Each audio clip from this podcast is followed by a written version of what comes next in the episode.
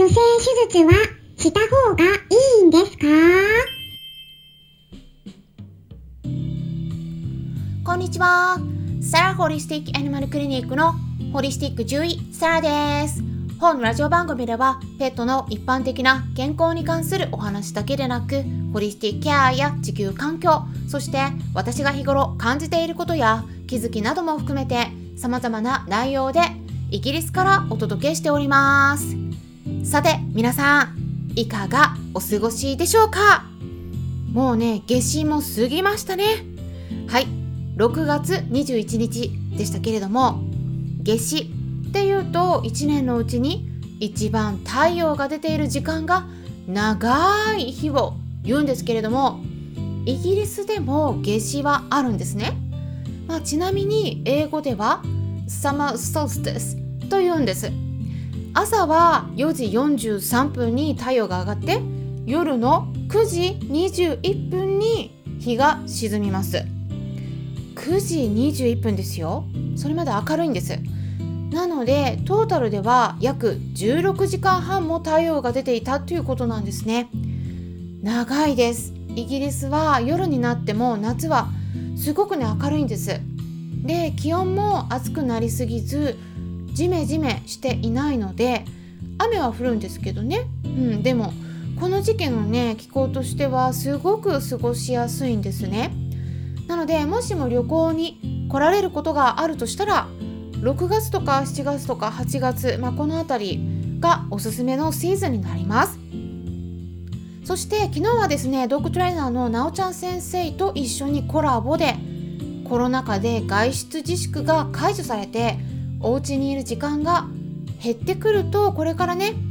増えてくる可能性があると言われてるいわゆるワンちゃんの問題行動分離不安についてどうしたら予防できるのかそして万が一そうなってしまった場合には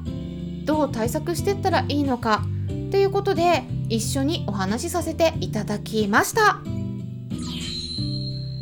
まあ最初はねクラブハウスにてそして30分後からはスタンレー FM の方でお話しさせてもらったんですけれども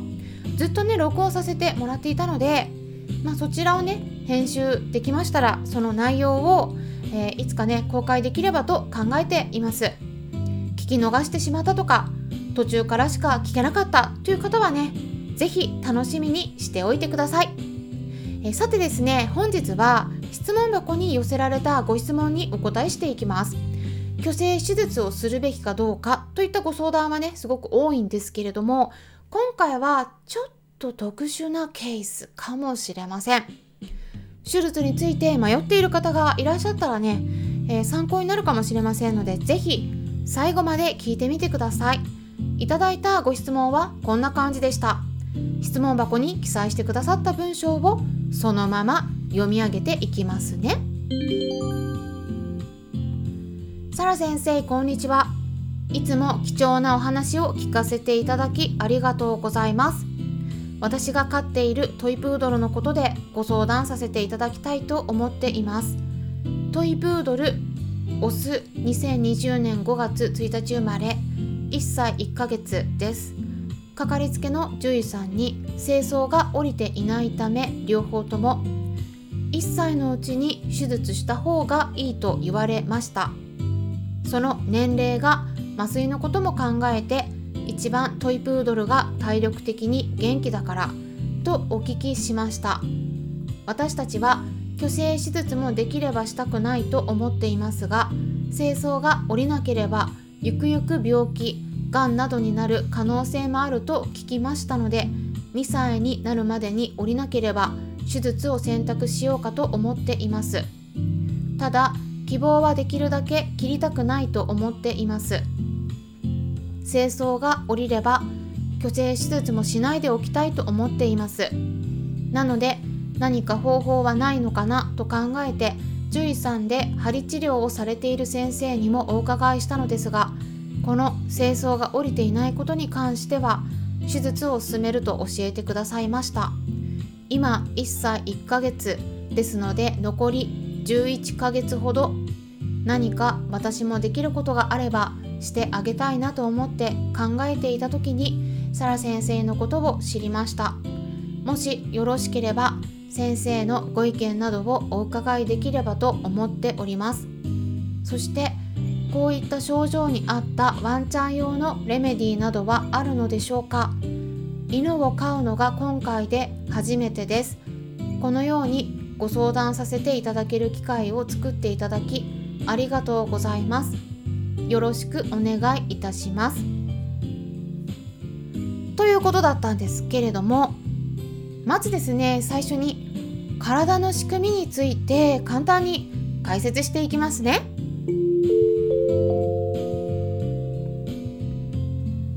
清掃っていうのはいわゆるオスのワンちゃんの体についている陰嚢と呼ばれる袋の中に入っている臓器になります。まあ睾丸と呼ばれることもありますね。メスのワンちゃんにはありません。ただし基本的にはワンちゃんが生まれた瞬間っていうのはこれは見当たらないんです。この清掃っていうのはまだお腹の中にあるからなんですね。でもだいたい生まれてから1ヶ月から2ヶ月ぐらい経つとその清掃がお腹の中で移動してきてで、まあ、通常睾丸があるような股のところまで降りてきます。個体差はあるんですけれどもどんなに遅くてもまあだいたい生後6ヶ月くらいまでには降りると言われているんですね、まあ、そうすると陰嚢という袋の中に収まるので体の中にある場合はねお腹の中にあったらパッと見ではどこにあるかわからないけれども、まあ、きちんと内股のところに降りてきた場合にはもうすぐにそこを見るだけで清掃が含まれてる陰嚢が左と右に1つずつあるのがわかるんですよね。ただこれがうまく下に降りてきてくれないことがあります。で時々片方だけ降りてもう片方がお腹の中にとどまってしまったり、ま、場合によっては両方とも降りてこないといったことがあるんですけれども、まあ、そうやってお腹の中にとどまってたり、まあ、きちんと最後まで降りてこない状態の場合をせ、えー、潜在清掃っていうんですね。潜在清掃っていう潜在潜在っていうのはあの潜在意識の潜在です漢字としてはね。で、まあ、外に現れずに中に潜んでいる清掃という意味で潜在清掃っていうんですね、まあ、ちなみに猫ちゃんの場合はもうかなり稀になるのでほとんど見られないです。猫ちゃんにも清掃はあるんですけどね。でワンちゃんの場合問題なのは特に6歳を超えた場合にそうやって下に降りてこない清掃っていうのは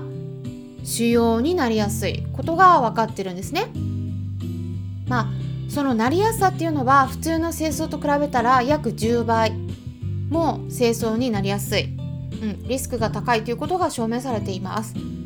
この辺りについては遺伝が関係している可能性があると言われてるんですね。なので、まあ、なりやすい犬種っていうのもある程度分かってて潜在清掃にかかっているワンちゃんの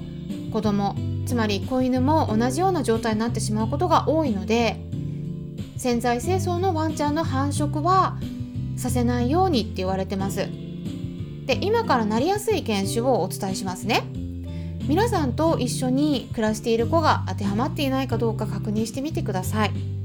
まず1つ目トイプードル。2つ目ヨークシャテリア。3つ目ポメラニアン。などになります。やっぱり小型犬に多いんですけれどもまあ、中型犬大型犬の子もねもちろんいるんです。うんまあ、実は潜在清掃だけではなくてねそれをお腹に残しておくことで他の問題が出てくる場合もあるんですね。例えば清掃がお腹に残っていることで清掃の位置がずれてしまってそこから清掃につながっている管がねじれてしまうことがあります。それが清掃の捻転ということなんですけどもそうするとね急激なお腹の痛みが発生することがありますそれからそういった潜在清掃の場合では鼠径ヘルニアといった別の病気にもなりやすいことが分かっていますし本来は陰嚢の中に入って外に出ているべき臓器なんですよね。うん、だけどその精巣がお腹の中に残ってる状態っていうのはやっぱね熱を持ちやすいんですね。精巣って本当は冷やしてないといけないのでだからねホルモンの機能がうまく働かなくなってきますそのためにワンちゃん自身も気分が不安定になりやすくなってあちこちでマーキングとかおしっこするようになったり急に攻撃的になるとかまあそういった性格の変化が出てくることもあるというふうに言われているんですね。それでね、うん、最後にねレメディで何とかできないかっていうとご質問にお答えできればと思うんですがこれはねかなり前になるんですけれども、まあ、私の方でレメディを処方して、えー、利用してもらった時にその子はね生後半年過ぎてて清掃は1個だけ降りてたんですね。でも1個降りてない状態ででもね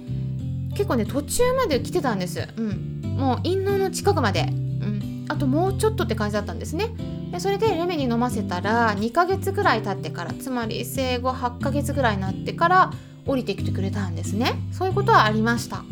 でその時に与えられてたのが、えっと、セリカと清掃自体からできたレメディの組み合わせだったと思うんですね。まあ一般的にはねそういうものとかあと、えー、クレマスティスとかあとオーラムとか、まあ、そういったものがね欧米では使われたりするんですけどただね全然効かない子はもう効かないです。だからやっぱりね手術は考えた方がいいかなとは思うんですね他の面を考慮したとしてもねやっぱりねやっぱ性欲の欲求不満は出ますからちょっとねその心の面でどうなのかなって私はやっぱちょっと思うところがありますね。ホメオパシーはあくまでも参考にしていただければと思います。ということで、えー、最後まで聞いてくださりありがとうございます。それではまたお会いしましょう。ホリスティック獣医、サラでした。